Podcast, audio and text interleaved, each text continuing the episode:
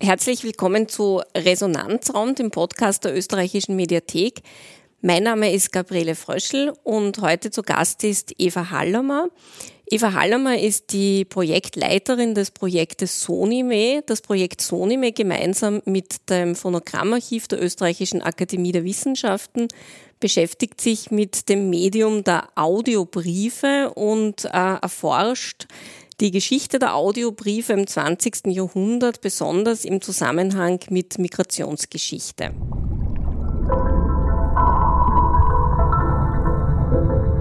Resonanzraum der Podcast der österreichischen Mediathek. Das hörbare Archiv. Gespräche über Medien und ihre Bewahrung. Das ist ja wahrscheinlich weitgehend unbekannt, dass es möglich war, die Stimme aufzunehmen, zu verschicken als Audiobrief, so wie wir jetzt Sprachnachrichten verschicken. Ab wann gibt es das eigentlich? Also die Möglichkeit, die eigene Stimme aufzunehmen, die gibt es eigentlich tatsächlich seit der Erfindung der Tonaufnahme mit dem äh, Edison, mit dem Phonographen und der Erfindung der Wachswalze. Das war Ende der 1880er Jahre. Und dass er dann auch Geräte gehabt hat, die man wirklich im Umlauf kaufen konnte, war also um 1900 war das möglich. Und erste private Wachswalze, die ich gehört habe, ist genau von 1900 und in einem so guten Zustand noch, dass sie wirklich, ähm, dass man alles versteht drauf, was, was drauf gesprochen und drauf gesungen wurde. Damals natürlich vor allem von bürgerlichen Schichten verwendet. Ähm, die ähm, hat sich nicht wirklich durchgesetzt, dass das auch per Post verschickt worden ist, obwohl auch damals schon ähm, Postregelungen für diese Phonopost äh, entwickelt worden sind. Interessanter war es dann eigentlich nach der Erfindung der Schallplatte. Also die ist flach, die ist nicht mehr dreidimensional, die kann man gut in einen Brief verschicken. Und da hat beispielsweise auch dieser äh, Katscher, also die Firma Melograph, ganz dünne, leichte, ähm, ähm, kleine Platten entwickelt, die man wirklich wie einen idealen Brief verschicken konnte. Jetzt ist die, diese Tatsache, dass man Briefe besprechen kann, dass man Briefe auch als Audiobriefe verschicken kann, nicht so bekannt. Also nicht so bekannt unter äh, Forscherinnen und Forschern, aber eigentlich auch nicht so bekannt gewesen in, in Audioarchiven. Also uns war zwar schon bekannt, dass es so etwas gab aus dem Zweiten Weltkrieg, gibt es diese sprechenden Feldpostbriefe, aber dass es das schon sehr viel früher gab, das ist erst durch dein Projekt dann so wirklich äh, in unser Bewusstsein gerückt. Und ähm, obwohl wir das jetzt nicht so wussten, hast du trotzdem in unserem Bestand Aufnahmen gefunden. Und da ist die, für mich die Frage, wie macht man eigentlich einen Archivfund bei uns im Archiv? Ja, das ist eine voll schöne Frage, finde ich, weil wir als Historikerinnen natürlich immer uns das interessiert, ins Archiv zu gehen und irgendwie was entdecken oder ganz oft mit dem irgendwie konfrontiert sind, dass wir was finden wollen und eigentlich eh immer was finden, auch wenn wir das Gefühl haben, das, was wir suchen, haben wir noch nicht. Ähm, also beginnen tut man natürlich damit, äh, in einem Katalog zu schauen und Schlagworte und Stichworte einzugeben und dann was zu finden. Wenn ich zum Beispiel Audiobrief eingebe, dann habe ich da am Anfang noch nicht so viel gefunden.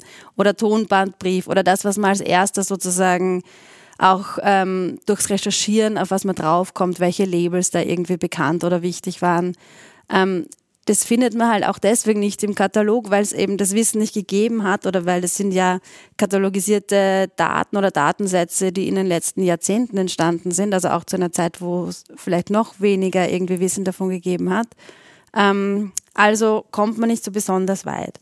Dann gibt's eine zweite wichtige Katalogdatenbank bei euch und das ist die Inventur ähm, der, der Katalog für die Inventarisierung. Und da habe ich beispielsweise ähm, Melograph gefunden.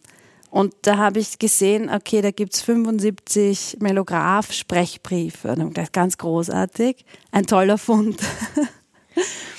Und das war beispielsweise eines der ersten Dinge, die ich dann unten im Archiv gesucht habe und habe dann halt wirklich die Schachteln gehabt und dann bin ich beispielsweise draufgekommen, dass das Rohlinge sind. Also das sind 70 Stück Melograph-Sprechbriefe, aber auf keinem einzigen ist eine Aufnahme drauf.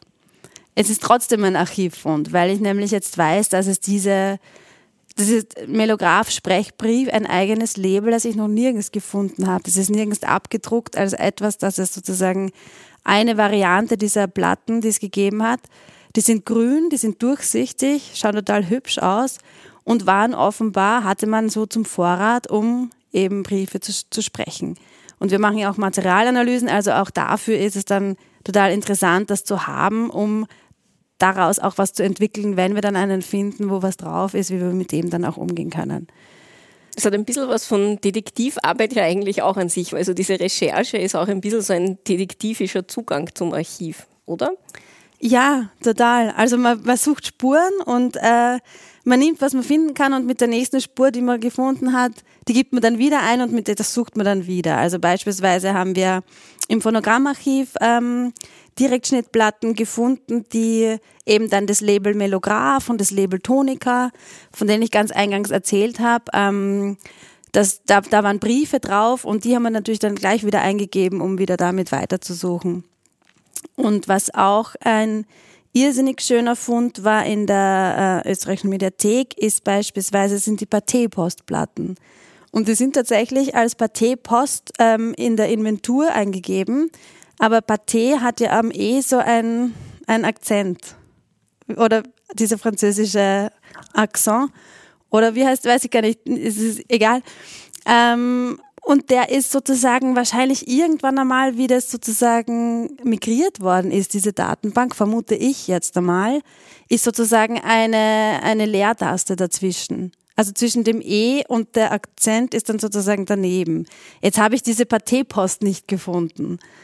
Und ähm, ich habe sie gefunden, indem ich einfach im Archiv die ganzen Sonderformate tatsächlich vor Ort im Magazin angeschaut und durchgeschaut habe.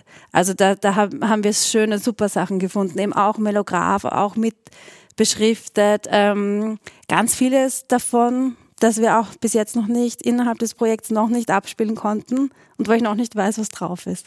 Wie hat denn eigentlich so eine Melograph-Platte geklungen? Vielleicht hören wir einfach einmal zum besseren Verständnis der Audiobriefe in so eine Platte hinein. Meine liebste Melita, wünsche möge erfüllen. Weihnachtswünsche, Wünschen besprechen wir auch weitergehen, du und heißt und Weihnachtswünsche. Denken wir an die heute am Heiligabend besonders viel an dich und feiern im Geist mit dir dieses schöne Fest. Nochmals alles Gute wünscht dir mit vielen herzlichen Grüßen und Küssen dein sehr lieber Papi. Mein liebstes Melitterle, ich dachte bestimmt, dass wir dieses Weihnachtsfest schon zusammen verbringen werden aber leider konnte es nicht sein. Ich wünsche dir von Herzen alles Gute zu diesem schönen Feste. Verbringe es gesund und fröhlich mit allen deinen lieben neuen Freunden.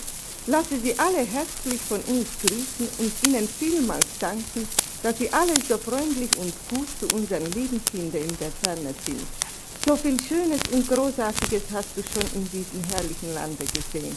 Und du kannst dir vorstellen, wie sehr wir drei dich erwarten und wie schön wird es sein, wenn du uns das alles selbst erzählen wirst. Leb wohl, mein liebes Melitterle, der liebe Gott beschütze dich. Viele, viele Grüße und Küsse von deinem Mann. Ja, bei der Platte, ähm, das ist eine Melograph-Platte, die die Katrin Abromeit im Phonogrammarchiv gefunden hat, als sie dort die Direktschnittplatten durchsucht hat. Und die ist auch letztlich äh, letztens in, in der Reihe Sounds and Sights of Science vom Phonogrammarchiv äh, hat, äh, hat diese Platte die Katrin besprochen und ist dort online gestellt worden. Was an der spannend ist, zum einen haben wir am Anfang gehört, wie, wie was klingen kann, wenn es sozusagen die Aufnahme nicht so gut ist. Ja, das ist ein, ein kleiner, ähm, ähm, da sind einige Lücken, die, die wir sozusagen nicht mehr füllen können. Ähm, und das andere war, was an der Platte auch relativ interessant ist, dass wir zuerst gleich ge gedacht haben, wow, toll, wir haben gleich so einen klassischen, typischen Brief. Die ganze Familie äh, schickt einen Brief an das liebste Meliterle, an die, die Tochter und, und Schwester. Und in einem, in einem Close Listening gemeinsam mit anderen Leuten, die auch da versiert sind, sich mit solchen Medien auseinanderzusetzen, ist dann die Idee aufgekommen, das klingt so nach Schauspielern irgendwie, nach so einer gut gesprochenen Sprache, könnte das nicht auch eine Werbeplatte sein der Firma Melograph, was auch irrsinnig gut passen würde, weil die wollten natürlich genau, dass solche Sprechbriefe auch produziert werden. Und das könnte halt total sein. Und ähm, Beispiele dafür sind auch, dass hier alles abstrakt gehalten wird. Also sie ist in diesem schönen, herrlichen Land, da schicken sie ihnen gute Wünsche, aber es wird eigentlich überhaupt nichts konkret angesprochen. Und es ist auch lustig, wenn wir dann die Briefe anhören, die sozusagen eben keine Werbeplatte waren oder wo wir davon ausgehen können, da ist tatsächlich immer irgendwas Konkretes dabei, was hier einfach komplett ausgelassen ist. Also gerade im Vergleich kann man wirklich davon ausgehen, dass das vielleicht eine Werbeplatte der Firma Melograph war. Und es klingt ähm, auf jeden Fall so, so aufgesetzt und heruntergelesen. Also das wäre mir aufgefallen bei, bei dieser Platte, dass es nichts ist, wo man spontan jetzt hineinspricht, sondern dass es ein vorbereitetes Manuskript oder ein vorbereiteter Brief ist, den man liest. Und die Sprache fällt natürlich auf. Also das wäre auch das, das Erste, wenn ich an sowas denke, dass man, dass man hört, dass es ein historisches Dokument ist, weil diesen Tonfall, besonders von der von der Mutter ist mir aufgefallen, ist ein Tonfall, der jetzt eigentlich aus der Sprache verschwunden ist. Also mhm. Also das ist etwas so, spricht man heutzutage mhm. nicht mehr. Ja, ich meine, als Vergleich kann man vielleicht in eine, eine andere Platte reinhören. Hola, con la casa del señor Brugger. Quisiera hablar con la señora del Brugger. Ah, sí? Servus. Hallo. Pass auf, schau, wer da ist. Ein Moment, ich komme gleich wieder. Der Dicke ist da. Nachdem mich äh, Arthur introduced hat, sende ich dir die herzlichsten Grüße. Ich kann nicht mehr schreiben. Ich habe meine Feder verlegt. Aber ich werde versuchen, nächstens doch zu schreiben. Wir haben einige andere Freunde und gute Bekannte in, hier im Studio und die werden zu dir dann sprechen. Hey, let's schwollen. Herr, red einmal, wie du es gewöhnt bist. Ja, how are you? Ich, ich, muss nämlich Englisch sprechen und der Ding haut mir so ins Knack, der Engländer. Verstehst du, Amerikaner?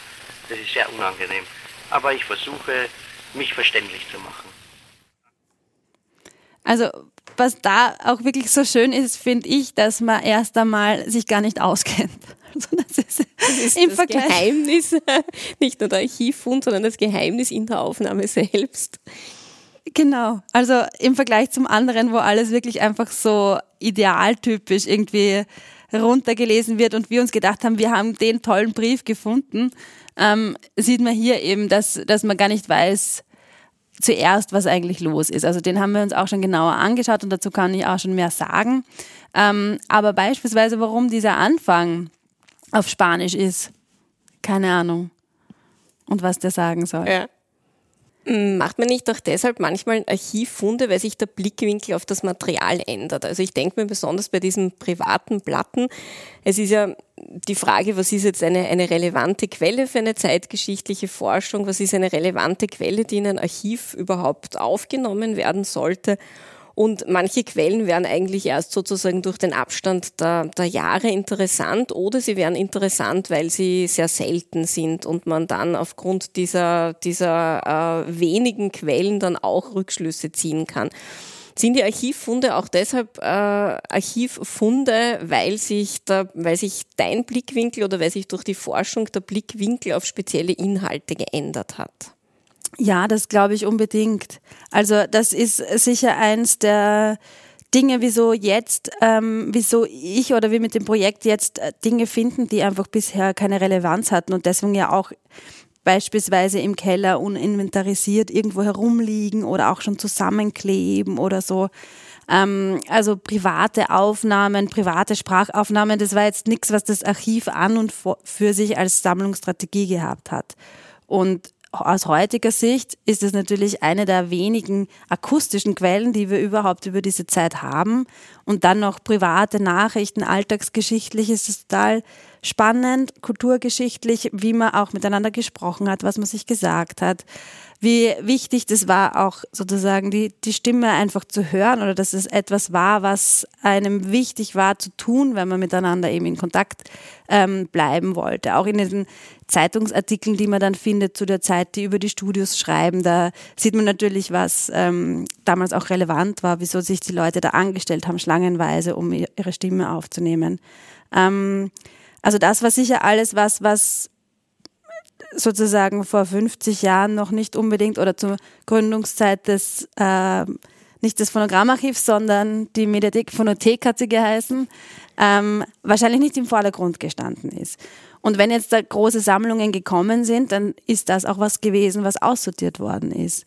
Also das ist ja auch spannend und äh, auch nicht ganz uninteressant finde ich, dass, dass wir im Projekt auch schon ähm, zum Beispiel Wachswalzen gefunden haben, die ähm, damals bei der Übergabe vor, vor mehreren Jahren nicht interessant gefunden worden, ins Archiv aufzunehmen, aus sozusagen berechtigten Gründen und die aber irgendwie so toll ausgesehen haben, dass man sie sozusagen im Regal aufbewahrt hat. Und jetzt kann ich mit dem Wissen, das ist natürlich auch die Sachen, die äußeren Faktoren ändern sich. Ich recherchiere zu Diktieraufnahmen auf Walze und sehe dann auf einmal in diesem Regal drinnen stehen, da steht ja so eine Walze, ist da noch was drauf? Und das finde ich ja auch eine, einen schönen, ähm, also das sagt ja auch was aus, inwiefern sich was verändert hat. Vom Deko-Objekt zur Quelle sozusagen, ja, genau. wo das dann, wo das geworden ist. Und sogar noch zum Unikat, das ist nämlich auch. Also das sind ja alles Unikate von den von persönlichen, äh, ja, aus, aus persönlichem Gebrauch. Das sind keine gepressten Platten, die es irgendwie in tausendfacher Auflage gibt. Wenn man jetzt ähm, durch die Recherche was gefunden hat, äh, stößt man dann auch wieder auf technische Barrieren, dass man nicht zum Inhalt vordringen kann. Es ist ja doch ein relativ ähm, technisch jetzt vielleicht nach unseren heutigen technologischen Maßstäben gemessen ein einfaches System, aber es ist trotzdem, es gab ganz unterschiedliche Arten, so etwas aufzunehmen. Es gab unterschiedliche Geräte, es gab unterschiedliche Träger. Und die Archive brauchen natürlich jetzt auch wieder die Abspielgeräte, um das wieder hörbar zu machen. Ähm, Gibt es da auch technische Barrieren, um sozusagen dem ganz auf die Spur zu kommen, diesem Geheimnis dieser sprechenden Briefe? Ja, wir haben eben äh, so viele schon unten liegen in unserem Projektregal sozusagen im Magazin. Es ist gekühlt, es ist alles äh, liegt da und wartet nur drauf, abgetastet zu werden. Zum einen ist da auch eine Faszination drinnen, also man findet was, wow, ich habe genau die Melograph-Platte gefunden, nach der ich gesucht habe äh, und warte jetzt sozusagen, bis ich das auch wieder so wie fast wie ein Geist oder so, der da das wieder zum Hören bringe. Ähm, genau, also bei den Direktschnittplatten ähm, kann man natürlich auch ein bisschen was kaputt machen, weil die sind eben aus einem bisschen feineren Material, damit man sie, damit sie geschnitten werden konnten. Also die wurden eben damals selbst geschnitten mit einer Nadel. Das heißt auch, dass das jetzt nicht so ein hartes Material ist und dass es nicht so unverwüstlich ist wie andere Dinge, wie zum Beispiel die Shellac, die man nicht so leicht kaputt machen, die kann man, die bricht wieder einfacher. Ähm, das ist auch der Grund, warum zum Beispiel in Archiven manche Sachen auch gar nicht angegriffen wurden noch. Also auch äh, in der Mediathek der Grund, dass man gedacht hat, es ist ein sehr heikles Material und man lässt das jetzt einmal am besten liegen eine Zeit lang, bis dann ein Projekt kommt. Genau, also das, das Wichtige ist ja an den Archiven, dass die Sachen gesammelt werden, dass sie mal so gelagert werden, dass sie die Möglichkeit haben, dass man sie später mal vielleicht zum Klingen bringen kann. Ähm, also das ist mal das Wichtigste. Das nächste ist dann halt, was muss man sich anschaffen oder wie muss man das behandeln, dass man es abtasten kann. Ein wichtiger Punkt allein ist schon mal die Reinigung. Also viele dieser Platten sind auch wirklich sehr verschmutzt, dass allein, wenn man sie reinigt, wobei ich sagen muss, nicht ist. durchs Archiv verschmutzt. Nein, nicht durchs Archiv verschmutzt. Die lagen halt wahrscheinlich davor oft schon lang. Auch nicht alle. Manche sind ja eh wunderbar, aber manche sind sehr verschmutzt und die müsste man einfach reinigen. Und da weiß man einfach auch bei den Direktschnittplatten, weil die so wirklich divers und so eine große großen ähm, Anzahl an verschiedenen Materialzusammenstellungen gegeben hat, nicht mit welchen Mitteln man das am besten reinigt. Und es kann durchaus sein, dass man eines findet, mit dem man es gut reinigen kann und dann kann man es schön abtasten. Aber dann kann es immer noch sein, dass nach einem halben Jahr die ganze Platte zerstört ist, wegen dieses Reinigungsmittels.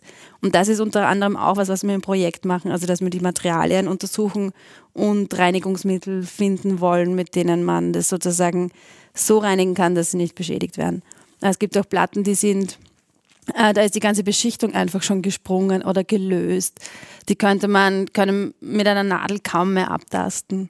Aber bei anderen wieder, die noch gut erhalten sind, ist dann halt irgendwie relevant, wie ist die Rille eigentlich, welche Nadel muss man da am besten verwenden. Also da schauen wir beispielsweise die Rillen mit dem Mikroskop an und danach stimmen wir dann die Nadel ab, mit der das abgetastet werden kann. Ähm, genau. Es ist ja doch ein relativ fragiles Material. Du hast schon gesagt, manche dieser Platten sind auch nicht mehr in einem so, so guten Zustand. Wenn man die dann wieder zum, zum Klingen bringt, was löst das bei dir aus, wenn du so eine Aufnahme hörst? Ist es allein der Klang dieser Sprache und nicht nur der Inhalt, der, der etwas auslöst bei dir beim ersten Hören?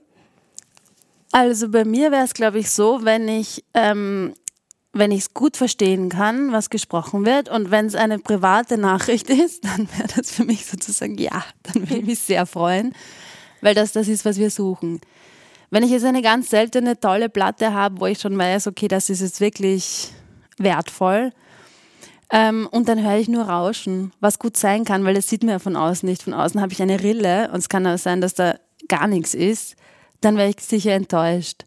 Und dann würden wir sich auch auf die Suche machen. Und das hat dann wieder sowas mit dem Kriminalfall ein bisschen, dass ich dann halt schaue, wo höre ich was, was höre ich und versuchen. Und das ist auch was, was man lernen kann ähm, wo ich auch noch trainieren muss, ähm, zu hören, was man hören kann. Also auch im Rauschen finde ich irgendwo gibt es ein Wort. Da gibt es diese schöne Aufnahme von der Bertha von Suttner, oder? Die man, man kaum sagen. versteht, muss man sagen. Genau, das, das ist frustrierend.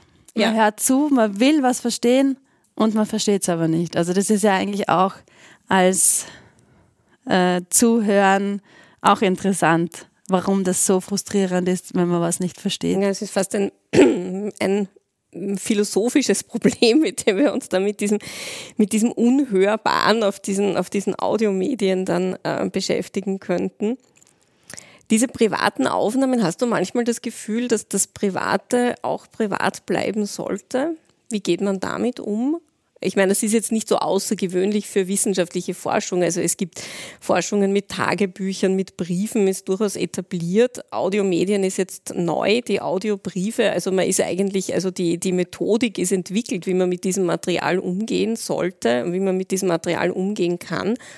Aber wie siehst du das dann in der Veröffentlichung? Sollte sowas ähm, tatsächlich dann auch raus in die Welt, diese private Audioaufnahme? Finde ich schon. Also abseits jetzt von rechtlichen Fragen, wenn jetzt äh, einfach Menschen da noch leben, persönlichen Bezug dazu haben, das nicht wollen, das würde ich jetzt nicht machen. Und das finde ich auch gar nicht, dass ich das von Leuten herauspressen muss oder so, die Zustimmung dazu.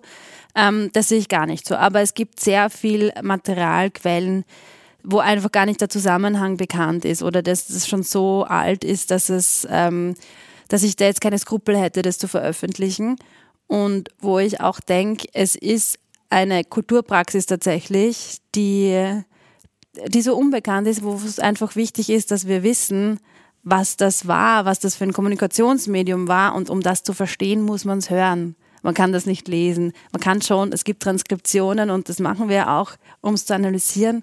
Aber es ist was komplett anderes, als wenn man sich das anhört.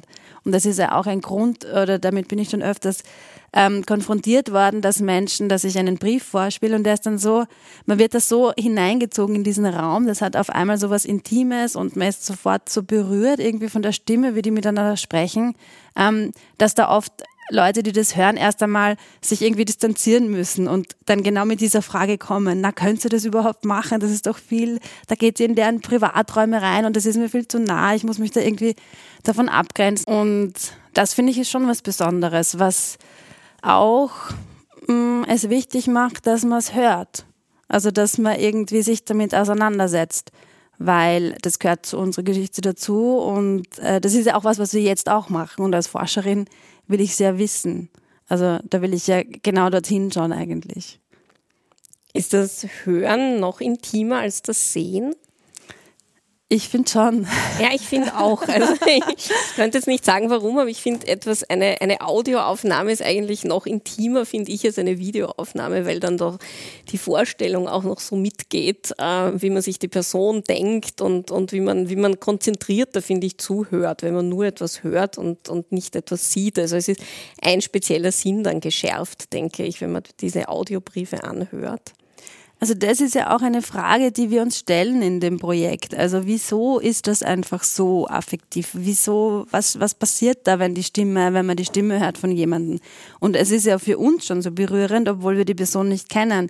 Aber wenn das noch dazu eine Person ist, die man kennt, die man liebt, die irgendwo ist, ich finde, dann geht es ja noch mal näher. Und äh, das ist für, ich hatte immer so einen Vergleich, ich fand immer Stimme und Ton, das ist für mich so dreidimensional. Also körperlich erfahrbar ist das, ähm, das ist im ganzen Raum. Wenn ich jetzt einen Fernseher habe, dann ist das trotzdem ein Bildschirm. Oder wenn ich ein Foto habe, dann ist das, das ist irgendwie abgegrenzter. Und eine Stimme zu hören, das geht irgendwie, das, das sind eben die Schallwellen auch. Und wenn man dann schon bei der Schallwelle ist, das ist ja auch was, was etwas in Schwingung bringt. Also das schwingt im Raum und es schwingt in deinem Körper. Also das muss in, in das Ohr hinein und so weiter. Also das finde ich schon, das bringt schon nochmal was anderes in Bewegung als irgendwie der Sehsinn. Und ist ja auch irgendwie interessant, dass der alles das Visuelle oder die visuelle Kultur auch in den Kulturwissenschaften eigentlich viel weiter ist, sich schon viel, viel früher ein, ein Thema war als, als das Akustische.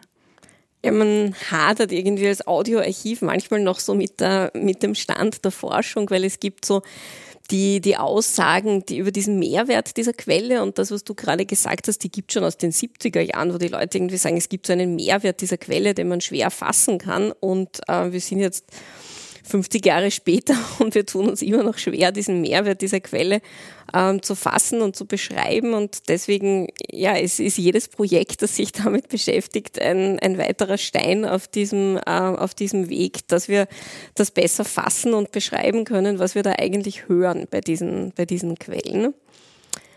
Du ziehst ja dein Projekt bis in die Gegenwart eigentlich hinauf. Also das heißt, es sind nicht nur die, die ganz alten Quellen aus dem Beginn des 20. Jahrhunderts, sondern auch neuere Quellen, wo man mit Audiobriefen in, in Migrationszusammenhang in Kontakt geblieben ist. Berührt dich das, äh, die ganz alten Quellen mehr, weil sie so selten sind, weil sie so fragil sind und weil die Personen auch nicht mehr existieren? Das ist eine gute Frage. Ich glaube eigentlich nicht unbedingt. Also ich habe jetzt eine Kassette im Kopf, die ist aber auch aus 1968, also auch nicht mehr ganz jung.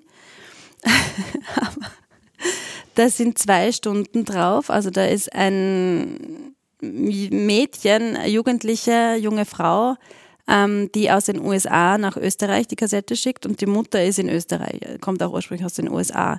Und die spricht da ähm, zwei Stunden, also mehr als zwei Stunden beschäftigt sie sich damit, weil das immer wieder auch ausschaltet und einschaltet. Und ich, also das finde ich auch irrsinnig faszinierend. Die fangen dann auch an zu singen. Also die ist so vielseitig.